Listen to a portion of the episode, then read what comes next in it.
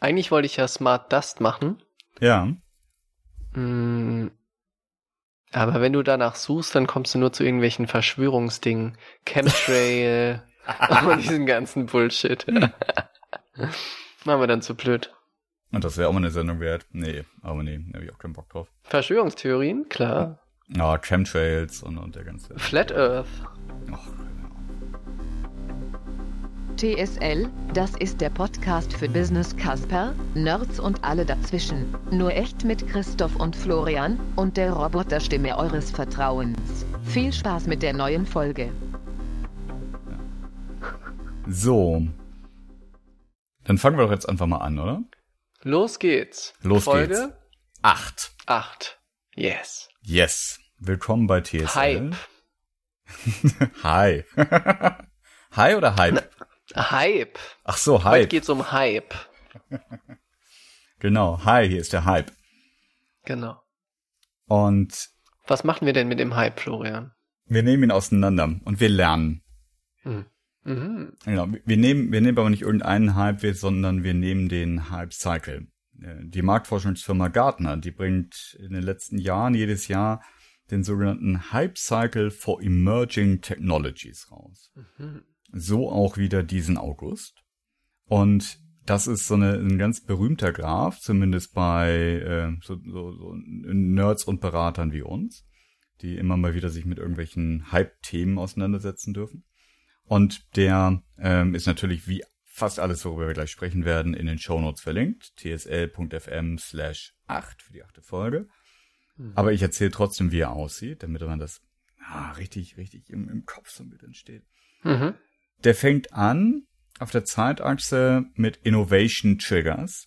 Und das sind also irgendwelche Themen, die irgendwann in den kommenden Jahren vielleicht mal irgendwas werden werden. Und dann steigen im Zeitverlauf ganz schnell die Erwartungen, die man hat an diese neuen Technologien, bis man dann eben oben drauf sitzt auf dem, und ich liebe ihn, dem Peak of Inflated Expectations. Also die, der. Hochpunkt der überzogenen äh, Erwartungen. Und Mhm. von dort aus geht es wie mit der Achterbahn wieder steil bergab, weil dann die Leute anfangen, sich damit zu beschäftigen, sich damit auseinanderzusetzen, stellen fest, das kann ja gar kein Brot backen, diese blöde Blockchain zum Beispiel. Und fallen, dann fällt man im Zeitverlauf direkt ins Tal der Desillusionierung.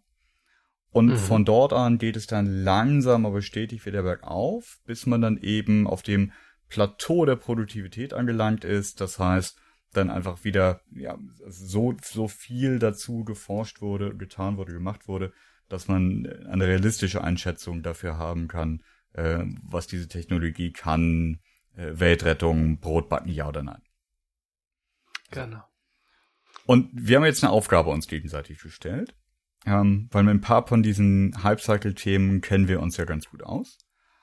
Und das wäre ja langweilig, ne? weil jetzt nur zeigen, wie schlau wir alle sind, äh, das wollen wir ja gar nicht. Und deswegen haben wir gesagt, wir wählen uns jetzt jeder ein Thema aus, mit dem wir uns noch nie beschäftigt haben. Also zumindest nicht ernsthaft. Mhm. Mhm. Genau. Und versuchen uns jetzt gegenseitig davon zu überzeugen, dass das geil ist, oder versuchen es uns zu erklären. Ich glaube, weiter haben wir die Aufgabe gar nicht definiert. Ne? Ja, genau. Wir schauen ja auf den Hype, also wo wir beide jetzt drauf schauen, ist ja der Hype-Cycle Stand August 2018. Ne? Mhm.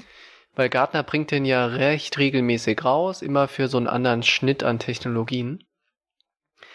Und ganz oben auf dem Peak of Inflated Expectations ist gerade Deep Learning. Mhm. Cool. Mhm. Kann ich dahingehend ein Stück nachvollziehen? Weil immer wenn das Thema aufkommt, denken alle, cool, jetzt gibt es so abgefahrene Maschinen, du schmeißt da irgendwie so alles rein. Ist total unproblematisch und die Maschine sagt dir dann XY und gibt dir tolle Antworten. Ne? Mhm. Von daher würde ich dem ziemlich zustimmen. Ähm, haben wir auch in unserer Folge zum Machine Learning diskutiert. Auf dem absteigenden Ast, auf dem Hype Cycle, ist gerade Blockchain. Das passt eigentlich ganz gut. Und mein Thema, was ich rausgesucht habe, ist gerade komplett up and rising, fast auf dem Peak of inflated expectations. Äh, Brain-Computer Interface. Mhm. Wo ist denn dein Thema? Ich gucke gerade. Ist, ich habe meins gerade sehr lang gesucht und dachte, oh, vielleicht habe ich was rausgesucht, was gar nicht drauf ist. Aber es war drauf. Verdammte Axt, ich finde es nicht. Das ist aber- gar nicht drauf. Das ist gar nicht. Das ist aber auch eine wirklich, wirklich schlechte Auflösung. Ich glaube, die Gartens Ja. haben das dieses Jahr absichtlich so gemacht. Als ich die gefunden habe, ich, ich drucke mir die immer ganz gerne aus und hänge sie Ah. im Büro auf. Und bei meinen Kollegen im Büro habe ich dann ähm, halt, äh, ein Eis ausgerufen für denjenigen, der das in der höheren Auflösung findet. Ah, es, hat toll. keiner, es hat keiner ein Eis, äh, ein Eis bekommen. Also Ich glaube, dein Thema ist gar nicht explizit drauf, sondern ist eine Unterklasse, oder? Ich werde schwach. Also mein Thema ist, sind Exoskeletons. Und eigentlich dachte ich sehr, dass die hier mit dabei sind, aber ich finde sie auch nicht. Ich glaube, das ist unter dem Bereich Human Augmentation. Weil wenn du auf dem, wenn du auf dem, ähm, auf der Website von Gartner runterscrollst, die wir in den Shownotes verlinkt haben, dann findest du das unter hier Emerging, äh, Emerging Technology Trends 2018 Mhm. in der Kategorie Do-It-Yourself Biohacking. Mhm. Und das ist auf Ja. jeden Fall mit dabei. Absolut, ja. Und wenn wir mal einsteigen, was sind denn Exoskeletons? Und Exo- warum läuft das unter der Do-It-Yourself Biohacking? Also Exoskelette, ähm, das, das kennst du vielleicht noch aus der Biologie, ähm, haben zum Beispiel, keine Ahnung, Wespen, ja, ein Exoskelett, ja, das heißt, die sind außen hart und innen weich, im Gegensatz Mhm. zu den Menschen, bei denen das andersrum ist. So, ähm, und äh, die Exoskelette, über die es, äh, um, um die es jetzt hier geht, das sind welche für Menschen. Und äh, das ist heißt also ein, ein, ein Skelett außen dran am Körper. Mhm. Und ähm, grundsätzlich heißt das einfach, wir, wir verstärken mit, mit Technologie, die am Körper angebracht wird, äh, die Motorfunktion des Körpers selber. Aha. So ein bisschen kommt dann bei vielen direkt äh, das Bild von, ähm, ähm, na, nicht Superman, sondern Iron Man auf. Ja, der so in den Mhm. Anzug steigt, dann machst du klick, klack, klack, klack, klack. Dann ist der unverwundbar, kann fliegen, schießen, äh, alles Mögliche. Und das ist natürlich im echten Leben nicht so, aber wir kommen auch gleich dazu, ähm, dann zumindest das Militär wünscht sich, es wäre so. Ähm, die Anwendung von, von ähm, Exoskeletten äh, im echten Leben kann man grob eigentlich in drei Bereiche einteilen. Das eine ist der, der quasi medizinische, per persönliche Bereich. Ähm, das heißt unter, also insbesondere die Unterstützung von ähm, körperlich behinderten Menschen. Und ähm, das zweite ist äh, die industrielle Nutzung. Das heißt also Arbeiter äh, bei der Verrichtung körperlicher Arbeiten zu unterstützen. Und das dritte ist tatsächlich äh, der äh, militärische Aspekt. Das heißt also Soldaten schneller, stärker, äh, weniger Mhm. verwundbar zu machen. Hm. Ja, und das, das ist tatsächlich ein, ein Thema, das es schon seit äh, mehreren zehn Jahren gibt. Ähm, geforscht wird daran immer wieder. Und ähm, die Innovation der Technologie ringsherum färbt aber natürlich auf den, das Feld auch ab. Na, also sei es wirklich Material Science, das heißt also Werkstoffe, Legierungen werden besser, es gibt leichtere Möglichkeiten, sehr, sehr feste Sachen äh, am, am Körper entlang zu machen. Verbundmaterialien, ähm, äh, das heißt also Carbon, Gedöns, äh, alles, womit ich mich offensichtlich nicht auskenne. Ähm, Motoren, Elektromotoren äh, werden äh, leichter, werden kleiner, haben höheren Wirkungsgrad. Ähm, Batterien, die man braucht, wenn man ein, ein also ein, ein mo- motorgetriebenes Exoskelett haben möchte, ähm, werden leichter, werden leistungsfähiger, ähm, werden äh, zumindest teilweise auch günstiger. So, und ähm, das ist also wirklich ein Strang, der also ich hatte das irgendwann mal gelesen, aber ich habe mich da nie mit beschäftigt. Und nach so, so ein, zwei Stunden googeln ist so eine komplette Welt aufgepoppt. Ähm, wie es halt immer so ist, wenn man sich irgendwo reinwurstelt. Aber ich fand das total faszinierend. Ähm, und habe dann zum Beispiel eine, eine Podcast-Folge mit, mit jemandem gefunden, der so eine Exoskelett-Firma betreibt im Silicon Valley. Und der über zehn Jahre lang schon daran gearbeitet hat, äh, so Exoskelette ähm, für äh, körperlich Behinderte zu machen. Das heißt, ähm, also so ein, ein, ein G-Gestell quasi, ähm, dass man jemandem anziehen kann, der zum Beispiel querschnittsgelähmt ist, deswegen nicht selber mehr laufen kann. Und ähm, der kann das dann, also der, der schnallt sich da rein, ähm, steht dann mit, mit Motorunterstützung aus dem, aus dem Rollstuhl auf und steuert das, äh, seine Beine dann so ein bisschen wie so ein Segway. Das heißt, wenn er sich nach vorne lehnt, dann fangen seine Beine an zu laufen. wenn er sich wieder ein bisschen zurückfallen lässt, dann, dann bleiben seine Beine stehen. Und wenn er sich nach hinten lehnt, dann laufen seine Beine rückwärts mit irgendwie zweieinhalb kmh Höchstgeschwindigkeit. Und äh, wenn man nicht zu viele Berge läuft, dann hält so ein Akku-Pack den ganzen Tag. Ja, cool. Ja. Mal eine Frage. Hm. U unter was für eine Disziplin fällt das eigentlich? Also im Kern ist das doch in erster Linie, ich sag mal so klassische Ingenieursarbeit, oder? Engineering, ich brauche Materialien, ich brauche Motoren, Sensoren etc. Wo ist denn so die Hauptkomplexität, sowas zu entwickeln? Ich glaube, das ist ähm, der, der Trade-off zwischen den verschiedenen Eigenschaften, äh, die man braucht. Also das ist jetzt mhm. ganz, ganz generisch, aber hier scheint es auch wieder ganz stark zuzutreffen. Du kannst so ein Exoskelett bauen, das unglaublich stark ist. Ähm, aber dann ist es auch unglaublich schwer. Ähm, mhm. Oder und oder die Akkus halten halt nur eine Stunde. Mhm. Ähm, also wenn es gerade um, um diese, diese motorgetriebenen Exoskelette geht, werden nämlich viele Anleihen genommen aus der Robotik. Ja, das heißt mhm. also, äh, wenn du an den, den Asimov äh, von Honda zum Beispiel denkst, äh, der schon seit vielen Jahren zumindest immer wieder auf irgendwelchen Shows äh, Treppen hoch und runter läuft, mhm. als, als humanoider Roboter. Ähm, mit, mit ähnlicher Technologie, die der nutzt zum Laufen, werden dann eben auch ähm, ja, so, so Bein, Beinschienen für Menschen gebaut. Und wenn du, ähm, wenn du es leicht haben möchtest, ähm, dann ist es schwer, es stark genug zu machen, ähm, und äh, gegebenenfalls hast du dann wieder ein Thema auch mit, mit, mit der Laufzeit, hast äh, ein Problem, Motoren unterzubringen. Und last not least mhm. ist ein riesen Limitation bei dem ganzen Thema der Preis. Also mhm. es gibt, äh, gibt kaum, also andersrum, es gibt kaum, ich habe keinen äh, keinen Hersteller gefunden, ähm, der damit geworben hatte, dass die Dinger irgendwie erschwinglich seien, sondern, und wir haben, glaube ich, eins, zwei Hersteller verlinkt, die das für Privatpersonen auch anbieten, ähm, was die auf ihrer Webseite anbieten, ist, dass sie einem helfen im Kontakt mit der Krankenkasse, um über die Finanzierung zu sprechen. So. Und hm. diese Dinger sind, sind also im, im oberen fünfstelligen Bereich, fängt das an, ähm, dass du irgendwie so eine, so eine G-Unterstützung bekommst, äh, können aber auch gerne 100.000, 200.000 äh, Euro oder, oder US-Dollar kosten die Teile.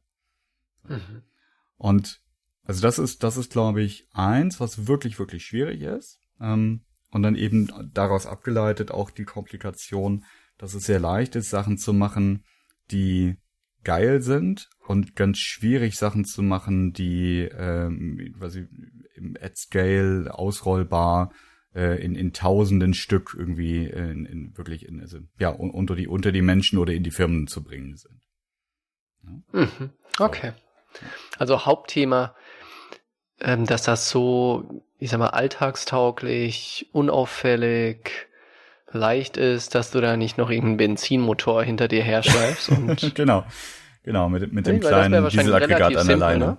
Ja. Genau, ja. ja, ja. Mhm.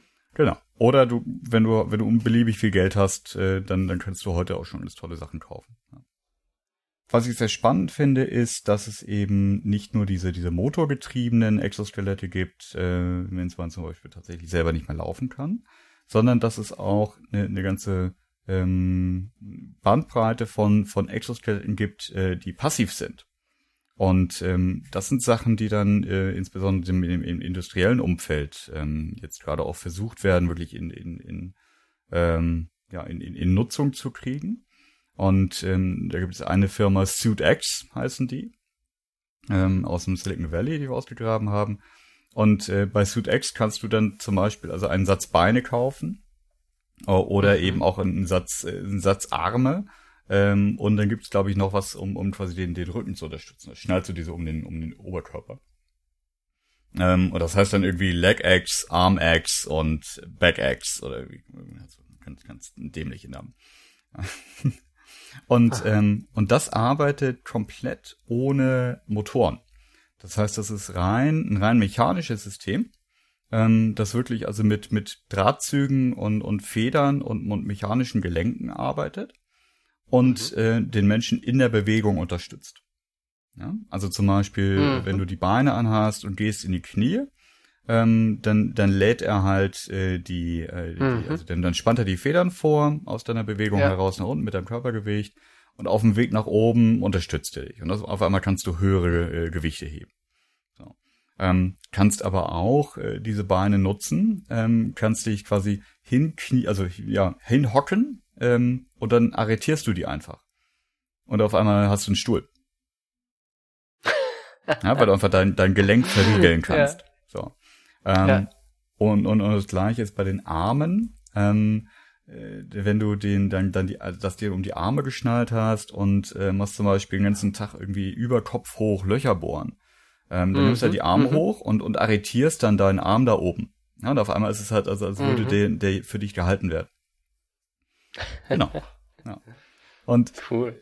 wenn man, wenn man sich dann auf der Seite so die, die, die Demo-Videos anschaut, ich, ich werde den Gedanken nicht los, ja, dass also die, die Roboter, die ja sicherlich in den nächsten Jahren irgendwann die, die Weltherrschaft übernehmen werden, sich total ins Fäustchen lachen und sich denken, haha, guck mal hier, diese Menschen glauben tatsächlich, dass sie sich so dafür retten können, dass sie ihre Jobs überflüssig machen. Hm. Also ist irgendwie, ist Irgendwann ist die Frage, braucht man da noch einen Mensch für, für das Ding? Weil das ist ja, du hast den Mensch, jetzt verstärkst du den mit solchen Themen. Mhm. Ähm, und dann ist ja die Frage, geht's nicht auch irgendwann ohne Mensch? Also reicht Mhm. mir nicht eigentlich auch äh, die Technik alleine, ne? Ja, genau. Also we- wenn ich wenn ich eine Tätigkeit habe, ähm, die die einen Menschen so so krass ermüdet oder zu der ein Mensch Mhm. eigentlich gar nicht äh, ge gebaut, für die die Mensch gar nicht gebaut ist, ist das dann der richtige Weg, dem irgendwie so ein so ein Metallskelett äh, umzuschnallen, ähm, da, damit Mhm. er irgendwie das das Tagwerk verrichtet bekommt. Ne? Und das das das Mhm. finde ich ganz interessant, weil das eben auch also in diesem industriellen Nutzenszenario ist ja die, die Grundannahme, wir müssen dem Menschen der Arbeit anpassen und nicht andersrum. Mhm. Was wäre denn der umgekehrte Weg? Der umgekehrte Weg ist zum Beispiel, ähm, das habe ich irgendwann mal gesehen in der, in der Autofertigung, ähm, wenn es darum geht, ähm, Sachen unterm Auto anzubringen. Ähm, dann gibt es mittlerweile ähm, so, so, so Haltegerüste, die die ganze Fahrzeugkarosserie quasi einmal 90 Grad drehen, ähm, damit Mhm. der Mensch sich einfach in normaler Haltung davor stellen kann äh, und seine Arbeit Okay. verrichten kann. Ja. Ne? Also versus, ich mache mir irgendwie dein Exoskelett um, damit ich von vier Stunden lang krabbeln nicht so dolle ermüdet werde. Mhm. Ja, ja. So, Und Hm? gibt's die, gibt's die in Serie? Oder wenn du sagst, das sind mehr fünfstellige Beträge, gibt es dann sozusagen die Grundtechnik und wenn ich mir sowas kaufe, wird das individuell auf mich angepasst? Oder kann ich mir das irgendwo bestellen in Größe M und dann kommt hier DHL mit einem Paket vorbei? Mhm.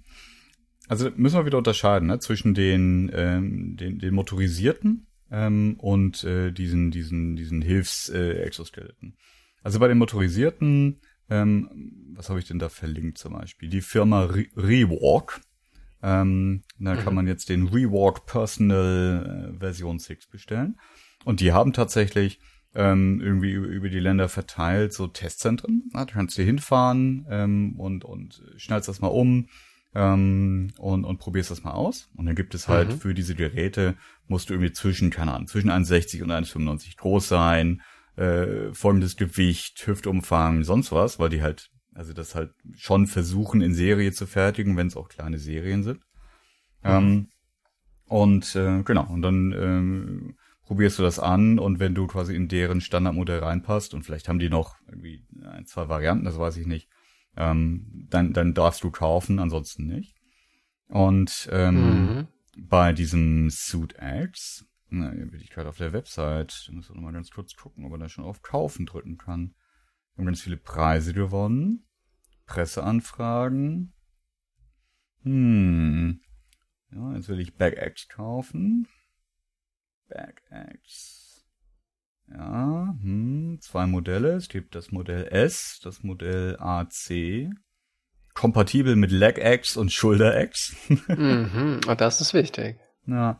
Und ähm, hier, Backaxe äh, kostet, wenn du weniger als 20 Stück äh, kaufen möchtest, äh, 4000 Dollar.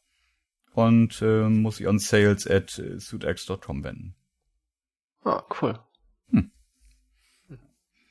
So, dann gibt's aber natürlich noch einen dritten Toll. Bereich. Ja, und dann sind wir bei, ähm, Mhm. bei Iron Man. Und ähm, Mhm. das ist der, der Rüstungssektor. Ja. Und da gibt es äh, natürlich wiederum auch ein, ein starkes Interesse ähm, aus, aus der Rüstungsindustrie, aus, aus dem, den, ja, aus, aus dem Militär selber, ähm, den Soldaten leistungsfähiger zu machen, schneller laufen lassen äh, zu können, aber eben auch sie also mit einem Exoskelett zu panzern.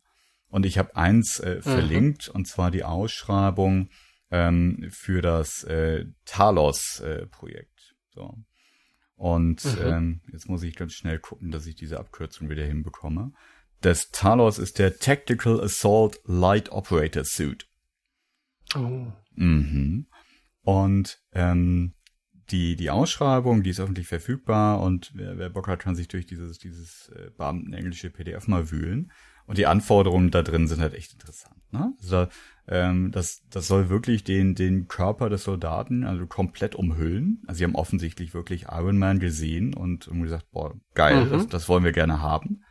Ähm, bis hin zu eben ähm, äh, durchsichtiger Platte vorm, vorm Gesicht etc und ähm, und wünschen sich dann eben zum Beispiel, dass dann mein Ganzkörper äh, gepanzert ist gegen äh, kleine, mittlere, am besten größere äh, Geschosse, ähm, dass man mehr heben kann, dass man vielleicht mit dem Anzug zusammen auch irgendwie das große Maschinengewehr mit Leichtigkeit äh, durchs Feld schleppen Ah. etc. Und das ist das ist auch wieder skurril. Ähm, und wenn ich mir überlege, dass das nebendran ja auch tatsächlich dieses ganze Thema Drohnen und und ja, also läuft ja hinaus auf auf auf Kampf, Kampfroboter, wie wir sie aus dem aus dem Science Fiction äh, Umfeld kennen. Ähm, Hm. dann fände ich die Variante der Zukunft viel viel schöner. Ähm, ja, also dann dann sollen doch bitte gerne die, die sich gerne gegenseitig auf die Mütze geben wollen, Mhm. dann sollen die ihre Roboter gegeneinander antreten lassen. Ähm, Mhm. So wie das heute ja schon irgendwie in, Statt, in, in statt so ein Fußballstadien Menschen, ist. der irgendwie, ja. ja. Ja. Mhm. Weil das ist irgendwie, also ja, das finde ich gen genauso Quatsch äh, wie, wie in der Fabrikhalle. Wenn ich so denke, ah, scheiße, der, der krepiert mir, ähm, wenn er nicht so ein, so ein Exoskelett und vielleicht noch ein Atemgerät anhat. Ähm, dann lass uns mal dafür sorgen, dass er die richtige technische Ausstattung hat. Hm. Aber nichtsdestotrotz, also das ist ein, ich glaube, das ist ein, ein Trend, der, der wirklich auch eine, eine breitere Basis hat. Das ist jetzt nicht irgendwie nur so ein, so ein Nerd-Thema, sondern das zieht sich eben durch verschiedene Lebensbereiche durch, wegen, also wie besprochen, ne, so aus der Medizin, aus der, aus der industriellen Fertigung bis hin zum Militär. Und die überschneiden sich zumindest, was die Materialien anbelangt, was die, die grundsätzlichen Technologie anbelangt. Und ich glaube auch, dass das anschlussfähig ist an, an, an so dieses ganze Thema der, der sich Selbstoptimierung ähm, der Menschen. Also ich glaube Mhm. tatsächlich, dass, dass das die, die gesellschaftliche Akzeptanz für so etwas, also für dieses, ich, ich schraube mir was an meinen Körper dran, um mich besser zu machen, ähm, dass die in, in, in großen Teilen schon da ist. Und so, so einen kleinen Preview da drauf habe ich neulich im Globetrotter gesehen. Hier so ein Ausrüstungs-Outdoor-Klamotten-Zubehörladen äh, aus Hamburg. Da gab es zu kaufen ähm, so Kompressions-Shirts, äh, glaube ich, zum, zum, zum Laufen oder also wie zum Sport machen, die so, ja, wie, wie so, wie so äh, Straps drin hatten. Also so ein, eingenähte ähm, ähm, Textilbänder, die, die quasi in, in diesem Shirt äh, auch, auch so ein bisschen wie an, an Federn aufgehängt waren. Ähm, Ja. Und dieses Shirt soll dafür sorgen, dass man irgendwie in der richtigen Haltung läuft und in der richtigen Haltung sich bewegt. Und keine Ahnung, was nicht, also wahrscheinlich bügeln die auch selber, weil sie kosten über 200 Euro. Ja. Ähm, Hm. Und wenn du auf Kickstarter guckst, findest du auf Kickstarter auch regelmäßig irgendwelche ähm, kleinen Helferlein, die dir helfen sollen, mit dem geraden Rücken da zu sitzen oder, oder sonst irgendwie Gedöns zu machen. Und ich glaube, da, da, da sieht man das schon, dass das also in, in leichter kleiner Form schon wirklich in, in, in, zumindest in die Gedankenwelt des Mainstreams reinkommt. Ich meine, die allerwenigsten Menschen haben sowas. Ähm, aber es ist nicht mehr absurd und es ist eben nicht mehr nur Science Fiction. Und ähm, auch wenn man es jetzt noch nicht überall in der Fabrikhalle sieht, es gibt ganz viele ähm, produzierende Betriebe, die, die mit, mit solcher Technologie auch experimentieren und für die das auch deutlich leichter ist, mit sowas zu experimentieren, als zum Beispiel mit irgendwelcher neuen Tracking-Technologie. Ja? Weil du, du unterstützt ja, du hilfst ja, das hat den ganzen Gesundheitsaspekt, die Berufsgenossenschaft kann ja auch, nicht, auch nichts dagegen sagen. Ähm, ja, und deswegen, also ich bin sehr gespannt, wie, wie, wie, wie sich das weiterentwickelt. Spannend. Ja. Ja. Wollen wir mal schauen, wie das äh, Thema Über- nächstes Jahr auf dem Hype-Cycle, wenn es überhaupt auf dem Hype-Cycle ist. Ja. ja. Ich, ich finde das Spannende, den Übergang eigentlich, nicht? Weil, Mhm. wie, weil das war genau der Punkt, an den ich eben dachte, nicht? So richtig spannend wird es, wenn du das nicht mehr als wirklich externes Gerät, externes Skelett hast, was du anziehen musst, sondern wenn das in deiner Kleidung verbaut ist, ne? Ja, zum Beispiel. Ja. Dann hast du, ja, Wenn das in deiner Arbeitshose steckt oder in der, für den Feuerwehrmann in der, in der Ja, Feuerwehrklamotte. Ja. Ja, genau. Ja. Die heute ja auch, also heute, wenn du Arbeitskleidung hast, ähm, hat die ja nicht nur irgendeinen so einen visuellen Aspekt, dass du irgendwie sichtbar bist, wenn du auf einer Baustelle arbeitest Mhm. oder im Straßenverkehr, Straßenbau, sondern hat ja auch schon einen Schutzaspekt, Mhm. nicht? Ist besonders gepolstert und so weiter. Also es geht Mhm. ja schon da auch darum, deinen Körper zu schützen. Und das ist dann eigentlich der nächste logische Schritt, nicht nur zu sagen, hey, äh, dein Körper muss die ganze Arbeit machen und wir haben Klamotten, die schützen ihn, Mhm. sondern wir haben Kleidung, die unterstützt dich auch noch, ne? unterstützt deine Muskulatur. Das ist ja genau der nächste Schritt. Ja. Spannend. Genau, und, und um das noch abzuschließen, so mit, mit, mit einem Blick weiter nach vorne, ist auch, glaube ich, ein Beitrag dafür, dass die Geräte, mit denen wir interagieren, immer weiter verschwinden werden und es nicht Sachen sind, die irgendwie ein Display haben, die wir irgendwie anschalten und, und über Tasten steuern, sondern dass zum Beispiel eben die Kleidung, die der Feuerwehrmann trägt, ähm, ihm hilft, äh, irgendwie besser zu laufen oder Leute aus dem Gebäude tragen zu können, die für ihn feststellt, ähm, musst du deinen Atemschutz tragen ähm, und äh, bricht hier gleich äh, ringsum irgendwie so, so, so, so keine Ahnung, wie heißt das, Flashover, also hm, irgendwie eine gefährliche Situation los, die ihn trackt, die weiß, wo er ist, die weiß, wo seine Kollegen sind, die automatisch Hilfe ruft, wenn er nicht mehr kann und vielleicht sogar dann irgendwie mit Motorsteuerung ihn aus dem Gebäude läuft, wenn er ohnmächtig geworden Mhm. ist. Ohne dass Ja. er das Gefühl hat, ich habe jetzt hier Computersysteme und irgendwie Interfaces um mich rum. Und was ich noch nicht verstanden habe, die Steuerung. Du sagtest am Anfang ähnlich wie bei einem Segway, also die Bewegung, die du vorgibst, wird verstärkt. Mhm. Ist das der Hauptaspekt oder geht das auch schon in so eine Neuro-Richtung? Weil Ja, also, ja. die Bewegung, die ich ausführe, ist ja nur ein Ergebnis, nicht? Ich komme jetzt so langsam ja, ich bisschen in Also, dieses äh, Brain-Computer-Interface-Thema, Ja. nicht? Ja. Weil die Bewegung, die ich mache, die die Maschine dann erkennt und verstärkt, die Bewegung ist ja nur das, das finale Ergebnis von einem recht komplexen äh, Vorgang in meinem Gehirn, nicht? Ja. Aber wie ich dich verstanden habe, basieren die Maschinen darauf, genau dieses Endergebnis, die Bewegung zu erkennen und die weiter auszuführen. Ja, also das, was ich mir angeschaut habe, das waren alles ver vergleichsweise, also was heißt dumme Systeme, ne? aber äh, es, es gibt ja auch ähm, Prothesen zum Beispiel, ähm, wo, wo es versuchsweise jetzt schon Anordnung gibt, ähm, dass, dass du die ähm, also die, die, die Muskeln oben drüber, ne, dass du trainieren kannst, dass, dass der Mhm. merkt, äh, da, da gibt's jetzt einen Reiz und dann fängt er an zu laufen. Das war jetzt bei diesem, diesen Exoskeletten, diesem Rewalk zum Beispiel, ähm, nicht der Fall. Und bei, bei den, den passiven, ähm, die arbeiten ja tatsächlich mit dem Ergebnis. Na, das heißt also, du, du bewegst dich und sie sind mit dabei. Ähm, und sei es jetzt irgendwie, dass sie dein, dein äh, Sprunggelenk quasi zusätzlich mit Federn aufladen oder, oder deine Arme oder, oder deinen Rücken. Ähm, da, da wird nichts antizipiert, sondern das geht einfach mit dem mit, was du tust. Mhm. Ja. Spannend. So, jetzt Toll. erzähl du doch mal, was hast du dir rausgesucht? Ich habe mir äh, Brain-Computer-Interfaces rausgesucht. Teilweise auch genannt Brain-Machine-Interfaces, wo es Mhm. genau eigentlich um die Schnittstellenfrage geht. Weil wenn ich zum Beispiel an meinem Laptop arbeite, ist die Schnittstelle, wie ich mit dem Gerät interagiere, eigentlich unnötig kompliziert. Ne? Ich habe eine Idee, die ist in meinem Gehirn Mhm. und jetzt muss ich, jetzt muss die irgendwie in den Rechner rein. Ne? Also ich habe irgendeinen, ich will einen Text zum Beispiel dort aufschreiben, den ich jemand per E-Mail senden will.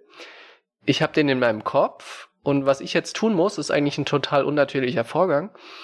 Ich muss das irgendwie in meine Arme, in meine Finger übersetzen, Mhm. um auf der Tastatur Tasten runterzudrücken, die der Computer dann wieder erkennt äh, als Buchstaben und das dann am Ende als Text darstellt. Mhm. So und so funktioniert eigentlich so ziemlich jede Kommunikation oder Schnittstelle zwischen Mensch und Maschine heute. Unglaublich unnötig und kompliziert, nicht? Weil du hast so eine Art Online in meinem Gehirn nach Offline. Ich tippe irgendwo drauf Ja. und die Maschine macht wieder Richtung Online, ähm, tut das wieder digital darstellen. Und die Kernidee von Brain-Computer Interfaces ist, diese Schnittstelle zu vereinfachen. Und idealerweise in so einer, in so einer Zukunftsvision direkt im Gehirn Informationen abzunehmen und die direkt in eine Maschine einzuspeisen. Das hat so zwei Logiken eigentlich oder zwei große Anwendungsfälle. Ne? Das eine ist wirklich einfach direkt diese Schnittstelle zu vereinfachen Mhm. und das andere ist Menschen zu helfen, die einfach zum Beispiel ihre Arme nicht bewegen können oder keine Arme haben, die einfach diese heute vorwiegende Online to Offline to Online Schnittstelle einfach gar nicht bedienen können. Und denen So. die Hilfe zu geben, das zu umgehen. Das, genau. Sozusagen diese, diese, diese komische Schnittstelle, die wir heute benutzen, die einmal zu umgehen und, ich sag mal, einen natürlicheren Weg herzustellen, Hm. äh, direkt mit Maschinen zu interagieren. Nicht? Das gibt es schon, oder die Idee gibt es schon relativ lange.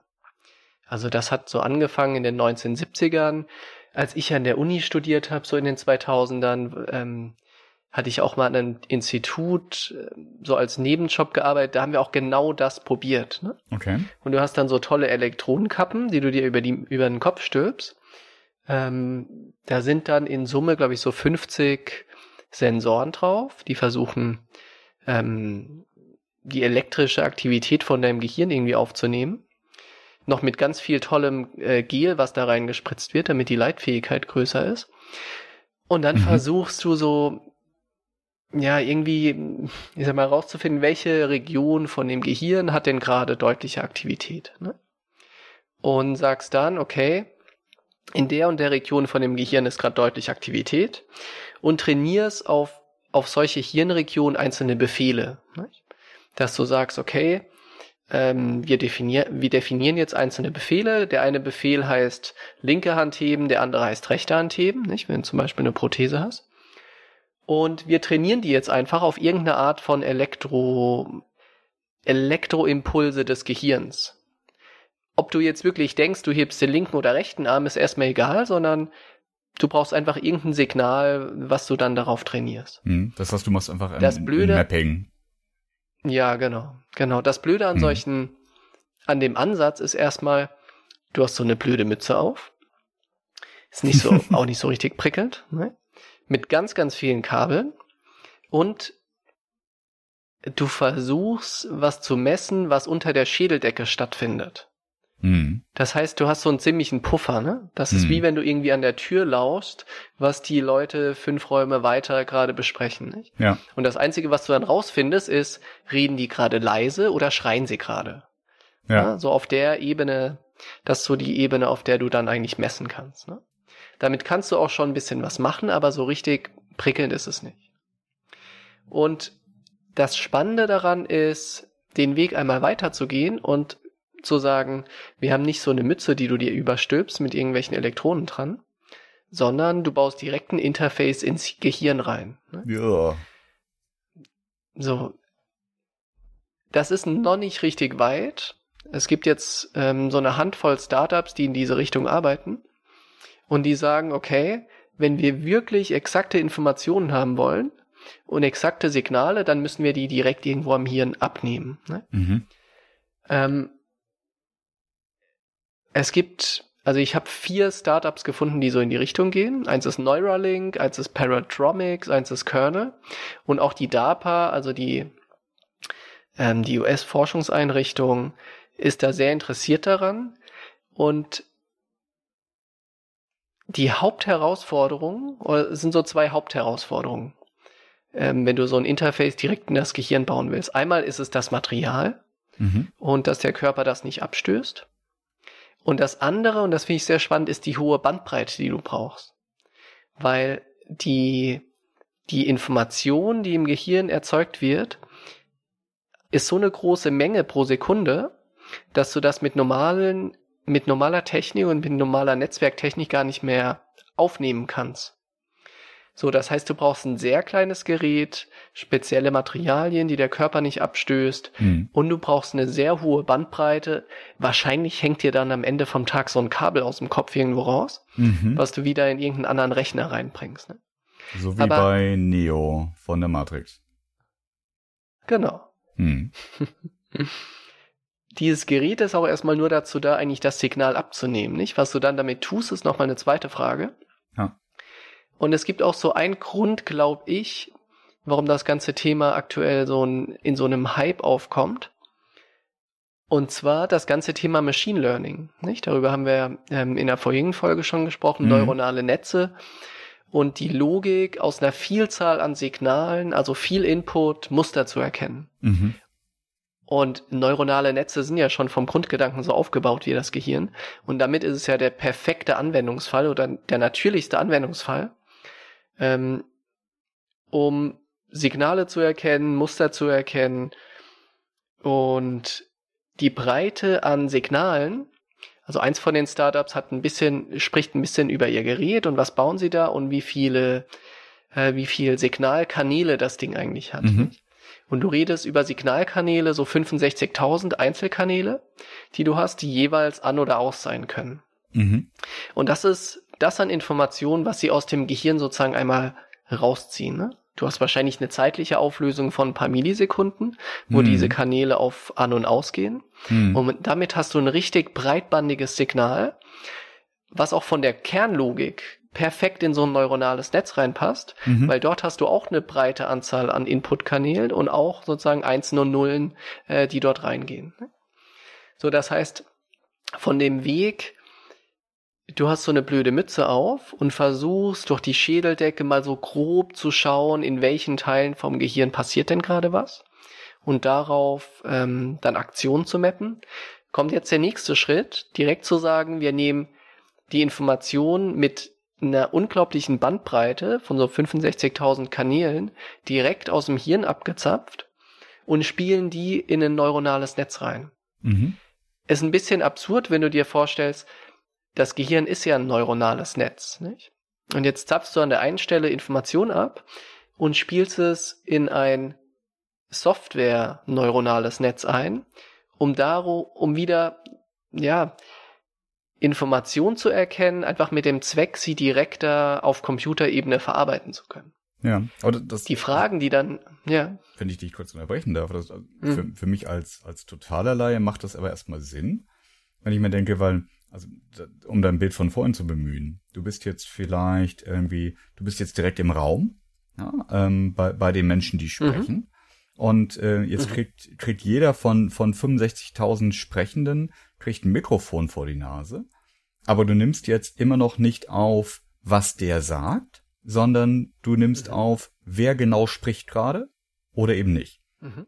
Ja, das heißt, du hast, Mhm, du hast immer genau. noch ja ein Abstraktheitslevel. Das heißt, du kannst nicht einfach dann aus dem Stecker, der mir hinten am, am am Kopf dann rauskommt, äh, ablesen, was denkt Florian, sondern Mhm. was ist da gerade aktiv und musst dann wieder versuchen, quasi das Hirn nachzubauen und, und irgendwie so eine Interpretationsmaschine ja letzten Endes darüber laufen Mhm. zu lassen, Mhm. damit du dann rausfindest, wie Katzenbilder oder Armageddon. Genau, ja, genau. Und jetzt kannst du unterschiedlich spannende Dinge damit tun. Ne?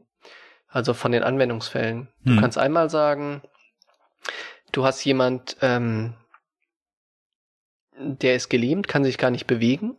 Jetzt schaffst du es, aber sein Gehirn funktioniert ja trotzdem. Ne? Und jetzt kannst du Mhm. die Information aus dem Gehirn zum Beispiel nehmen. Jetzt sind wir wieder bei deinem Thema Exoskelett.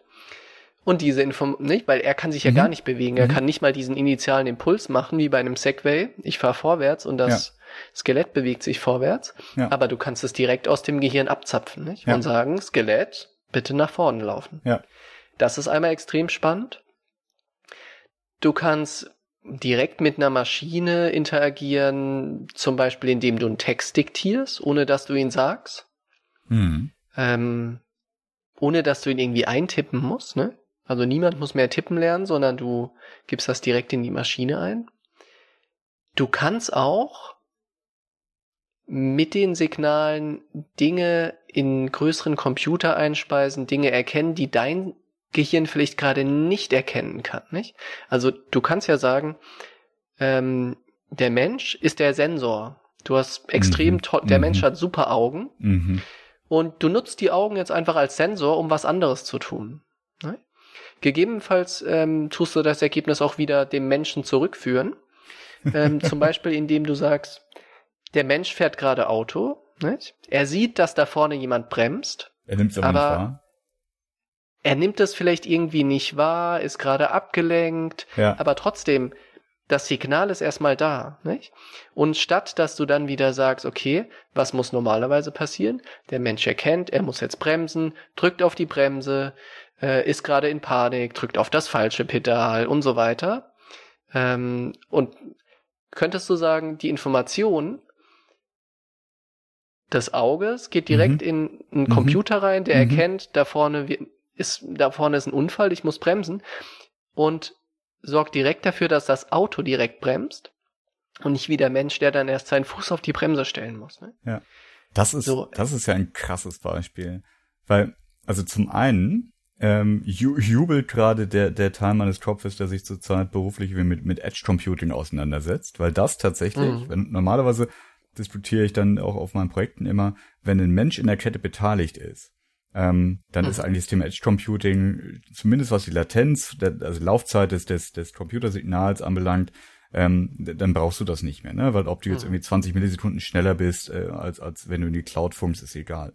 Aber jetzt, wenn, wenn also tatsächlich ich den, den Stecker im Kopf habe, ähm, wie krass auf einmal, ja, also dann, dann äh, tatsächlich kannst du dann den Menschen direkt quasi in einer, ja, also ohne eben diese Übersetzungsläufe, Läufe, die du vorhin geschildert hast, direkt mit einem System verknüpfen.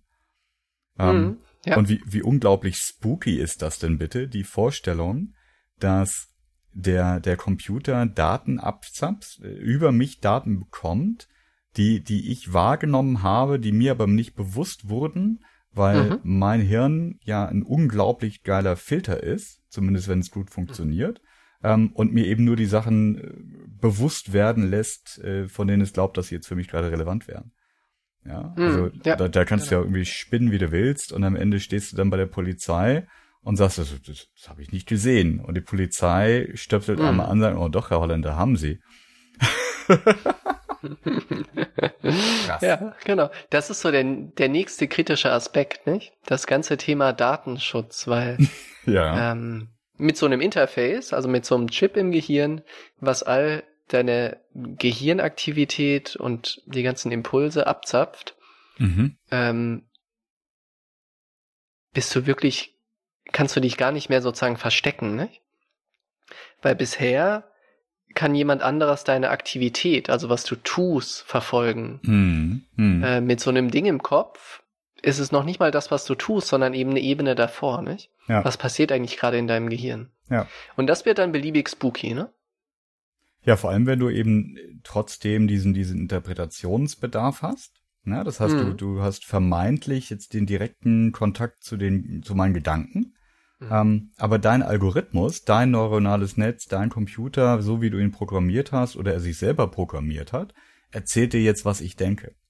Mhm. Und stell dir vor, das ersetzt dann den Lügendetektor. Nach dem Motto, ha, ha, ha, wir brauchen jetzt nicht mehr Fingerschweiß und Atemfrequenz messen, äh, sondern wir stöpseln dich einmal kurz an. Mhm. Ähm, und dann sagt uns der Rechner schon, äh, ob du vorhattest, äh, den über, zu überfahren oder ob das tatsächlich nur ein Versehen war. Mhm. Ja. Und dann kannst du nur hoffen, erstens, dass, äh, keine Ahnung, dieser, dieser Algorithmus irgendwie nicht mit den falschen Leuten trainiert wurde. Ähm, äh, zweitens, dass keiner den gehackt hat und sagt, oh, komm, ähm, für 50.000 Euro mache ich dir jeden zum Mörder. Mhm. Jesus. Ja. Ja. Das ja. ist spannend. Die Vorteile, also gerade für ähm, körperlich Behinderte, das finde ich eigentlich den spannendsten Case, ne? Hm. Ähm, weil in Verbindung mit Exoskeletten oder überhaupt dich erstmal äh, dich erstmal nach außen hin wahrnehmbar machen, ne? Also was will ich tun, was denke ich, vielleicht nicht direkt was was denke ich, sondern was habe ich gerade für Bedürfnisse, was will ich tun? Hm. Das ist schon ein Riesencase, ne? Hm. Und wenn ich ansonsten denke, äh, was für ein großer Zeitanteil von meiner täglichen Arbeit eigentlich auf mit der Maschine irgendwie kommunizieren drauf geht. Ne? Mhm. Das fängt an bei E-Mail-Tippen, das geht weiter bei Flugbuchen, Mhm. nicht? Klick, klick, klick. Ich will doch einfach nur diesen Flug, ne? Ähm, aber stattdessen muss ich mir irgendwie doch 20 Sachen durchklicken.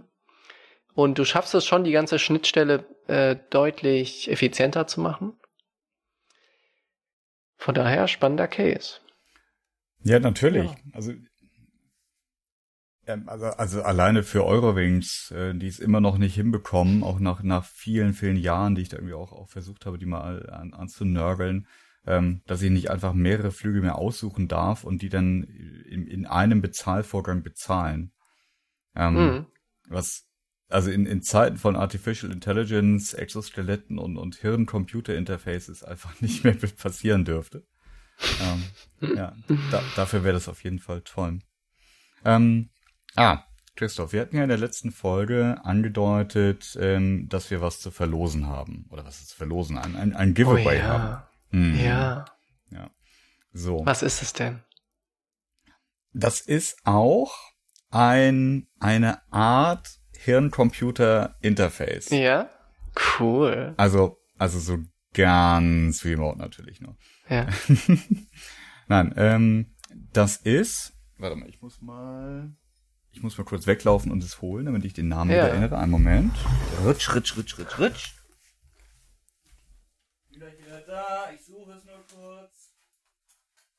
Es kann ewig dauern bei Florian in seinem, seinem Saustall. Yes, yes. Guck mal, das wird unfreiwillig zum Hörspiel hier. Total geil. Der Mörder. Was? Mach Nein, so, so war das nicht gemeint. ähm, das ist äh, der On-Mute-Button. So, und On-Mute, Mm. das ist ähm, für alle äh, unter unseren Hörern besonders spannend, die ab und an mal oder regelmäßig äh, sich in Telefonkonferenzen einwählen mit ihrem Handy. So. Aha. Denn On Mute ähm, ist einfach ein Stecker ähm, mit so einem 3,5 äh, Millimeter Klinkending. Hier, klick, klick. Mhm. Und den stöpselst du ins Handy rein und da dran dann deinen normalen Kopfhörer. Ja, also alle, die jetzt äh, Cool. denken, oh, ich habe nur Lightning an meinem Handy. Ja, kannst du entweder noch den zusätzlichen Lightning zu Klinkadapter benutzen oder bist halt einfach gearscht.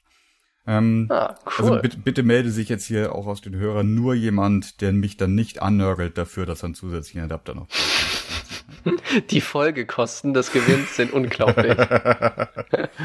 Na, das ist, ähm, das, das war so ein, so ein Kickstarter-Ding, ähm, irgendwann vor, vor, keine Ahnung was, Monaten. Und äh, ich habe mir gleich ein paar davon bestellt, weil ich das irgendwie geil fand. Mhm. Ähm, Weil der Nutzen dieses, das ist also ein, ein physischer Mute-Button, das heißt, du hast hier einen Schalter, der macht, warte mal, Mhm. klack, klack, Mhm. und ähm, hat auch eben eine visuelle Rückmeldung, dass jetzt das Mikrofon auf Mute ist. Ähm, weil was Mhm. normalerweise passiert, äh, zumindest bei meinem Handy, beim iPhone, dass wenn ich in, der, in einem Telefonat bin, dann geht auch irgendwann nach einer halben Minute so dieser, dieser äh, Bildschirmschutzcode Dingsabumse an. Ja, genau. Ja, das und dann halt, ich, und äh, dann sagt also- jemand in der Telco, wie siehst du das, Florian? Vier. Genau. Und dann fange ich an zu fummeln. Sechs. Ja, Ja, ich war auf Mute. Exakt, exakt. So. Und stattdessen mache ich halt hier einmal klack und Mhm. bin, äh, bin wieder da und mache klack und bin wieder auf Mute und sehe auch, dass ich das bin. Toll. Ähm, weil auch den Zustand sieht man nicht, wenn der Bildschirm aus ist. Und das Hm. hat einen zweiten kleine Taste und äh, da steht Talk drauf. Das heißt, selbst wenn ich hier die Hardware-Taste Hm. auf Mute geschaltet habe, habe ich so einen Push to Talk, einen PTT-Button. Push to Talk. Ähm, Wie am Walkie-Talkie. Ja. wie am Walkie-Talkie. Und das ist ähm, für all die Telefonkonferenzen super gut, bei denen man eigentlich nicht zwingend dabei sein müsste. Ähm, Mhm. Das gibt's ja leider manchmal auch. Wir versuchen das alle zu vermeiden, so gut es geht, aber es klappt nicht immer. Ähm, das sind die Dinger, wo man eigentlich nur alle zehn Minuten mal was sagt. Ja, oder halt wirklich Mhm. nur sporadisch. Ähm, und es ist auch gut, wenn man eigentlich mitreden möchte, aber gerade irgendwie unterwegs ist und es ist super laut und man muss eigentlich die ganze Zeit auf Mute sein. Weil das Mhm. hat halt, das macht das Mikrofon nur an, solange ich auf diesen kleinen Knopf drücke. So. Und das Mhm. ist halt statt Mute an, Mute aus, Mute an, Mute aus, kann ich hier so miep, miep, wie beim Walkie-Talkie dann reinquatschen. Genau. Toll. Und weil ich Und so ein wie, Ding noch wie kann ich habe, den gewinnen? den kannst du gewinnen. Ähm, indem du kommentierst zu unserer Folge. Und äh, das geht äh, ganz einfach unter tsl.fm slash 8. Ähm, da ist ganz unten Aha. drunter unter den ewig langen Shownotes und den ganzen geilen Links, die wir gepostet haben, ist ein Mhm. Kommentarfeld. Ähm, und dann äh, schreibt man einfach rein und äh, schreibt uns, dass man gerne den On-Mute-Button hätte. Und äh, wenn man da bei diesem Kommentarsystem äh, was kommentiert, gibt man auch seine E-Mail-Adresse mit ein. Und äh, ja, so kontaktieren wir den oder die Glückliche dann. Und ähm, falls es mehrere gibt, äh, die den gerne haben wollen, wie wollen wir auswählen? Der erste? Wir Ja. würfeln. Wir würfeln sehr feierlich und zwar in der nächsten Folge. Oh ja, okay. Denn dann wird in der nächsten Folge nächste Woche ausgelost, äh, wer das gute Genau. Ding bekommt. Alles klar. Genau, notariell beglaubigt, ich besorge so einen Notar, alles läuft. So ein Blockchain-Notar, oder? Ja, ja, genau. Ja. Genau. Wir tun das alles dokumentieren auf der Blockchain und dann kann uns niemand was. Nee, nee. Exzellent. Hervorragend. Das Toll, war eine, Florian. eine also ganz fortschrittliche Folge. Total. Haben wir schon erwähnt, wo es die, wo es die Shownotes gibt? tsl.fm slash 8. Ähm, ja. Was ich gerne noch erwähnen würde, ist, ähm, es wäre saugeil von euch allen, die bis jetzt hierhin zugehört haben und die es gut fanden, wenn ihr uns ein paar Sterne ähm, auf iTunes gebt. Weil irgendwie Das wär 80, 90 extrem Prozent aller Leute, die, die das hier hören, die hören das eh über iTunes und deren Algorithmus funktioniert Mhm. quasi nur über äh, die Bewertungen.